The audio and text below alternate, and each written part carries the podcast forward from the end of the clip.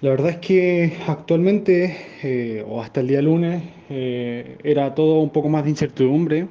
Eh, cuando di las notas a los medios, estábamos en una especie de limbo del cual ya veníamos.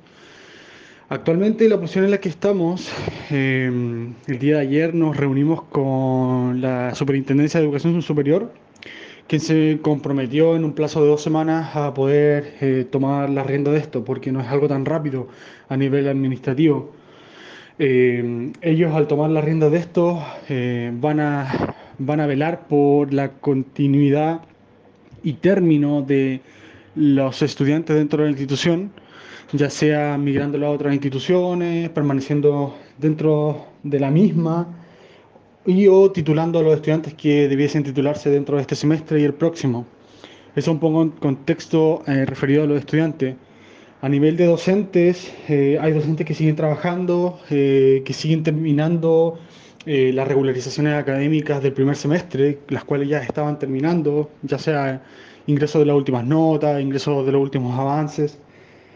Eh, pero para ello igual es incertidumbre de lo que va a suceder en el segundo semestre. Eh, actualmente nosotros eh, paramos la matrícula para el segundo semestre, la cual estaba aperturada. eh, se paró para poder ver si en realidad va a haber continuidad en el segundo semestre y qué tan factible es hacerlo. A nivel de colaboradores, eh, estamos todos en la misma situación. La incertidumbre de no tener eh, sueldos, de no tener nuestras cotizaciones eh, pagadas, siembra, siembra un poquito de incertidumbre al momento de saber qué es lo que nosotros podemos brindar a la institución y a los estudiantes y cómo de qué manera podemos ayudarlo. La verdad es que hoy en día la gente que queda y la que no se ha renunciado y la que no se ha ido con licencia, que son varios, eh, hemos estado tratando de dar como la cara por la institución y más que por la institución, por los estudiantes que tenemos bajo nuestra responsabilidad. Eh, yo soy director de sistemas dentro de la Casa Central que está aquí en zona la cual mencionabas. Y en Casa Central nosotros estamos haciendo lo posible por poder cumplir con algunas de las cosas que nos pidió la Superintendencia de Educación Superior y así poder agilizar y ver qué es lo que va a suceder.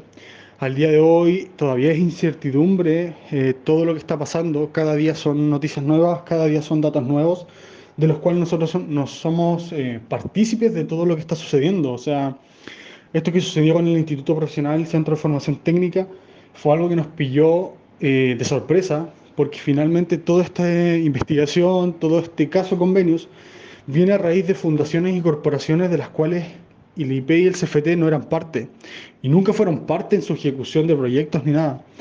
Eh, pero sí nuestros controladores, que era Corporación, Corporación Kimun, y durante una semana y hasta el día de hoy, ILDI de Diego Ancalao. Eh, pero aún así, eh, nosotros nunca fuimos parte de ello, entonces eh, todo esto pilló de sorpresa, ah, más que nada la situación y el contexto de la investigación, de los allanamientos, del congela- congelamiento de cuentas corrientes, donde se recaudaban los aranceles de los estudiantes que aún siguen pagando, y hasta el día de hoy eso está parado.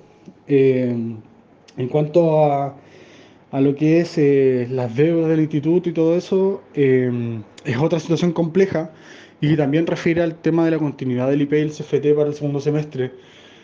Eh, hay que destacar que esto viene desde, eh, desde que eh, la Universidad de los Lagos era dueña.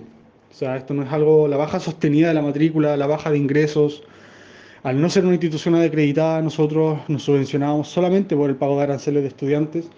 Por ende, al día de hoy, al tener nosotros congeladas cuentas para recaudar aranceles, a los estudiantes conocer toda esta información, eh, no quieren eh, cancelar sus aranceles, los cuales eh, es válido porque no saben qué es lo que va a suceder.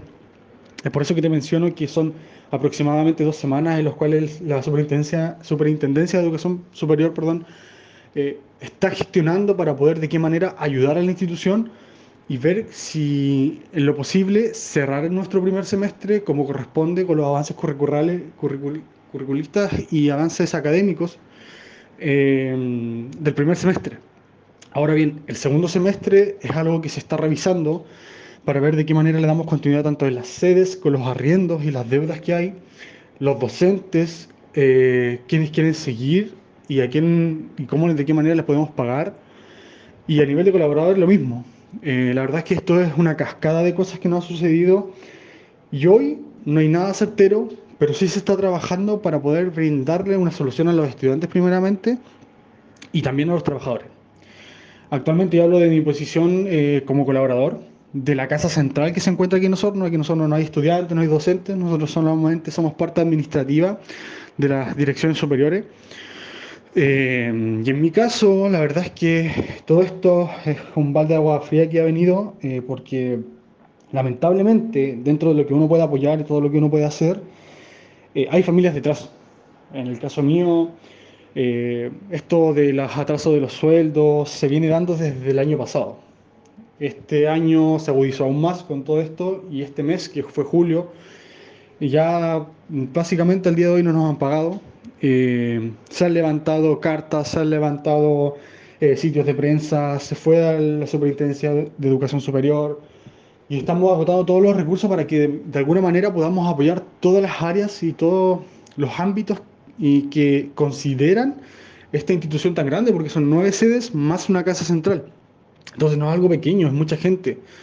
Eh, hace un par de días atrás yo di, una, di una, un punto de prensa donde hablaba del enfoque que se le había dado desde la prensa para eh, las fundaciones, para estos personajes de Kimun, de Hildi, de Fundelín, eh, pero nadie se ha enfocado realmente en si les importa a los estudiantes, cómo, de qué manera nosotros como colaboradores le podemos brindar un servicio sin ni siquiera tener nuestros sueldos eh, pagos.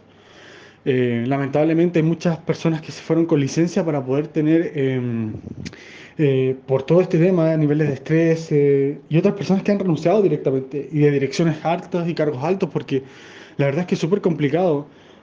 como te digo, yo desde mi posición actualmente no tengo sueldo, eh, pero sigo eh, tratando de ayudar en lo que más pueda. Pero va a llegar el momento en el que ya no voy a poder y voy a tener que buscar de qué manera solventar la parte económica que me corresponde y que la corporación o el sostenedor nos ha hecho parte.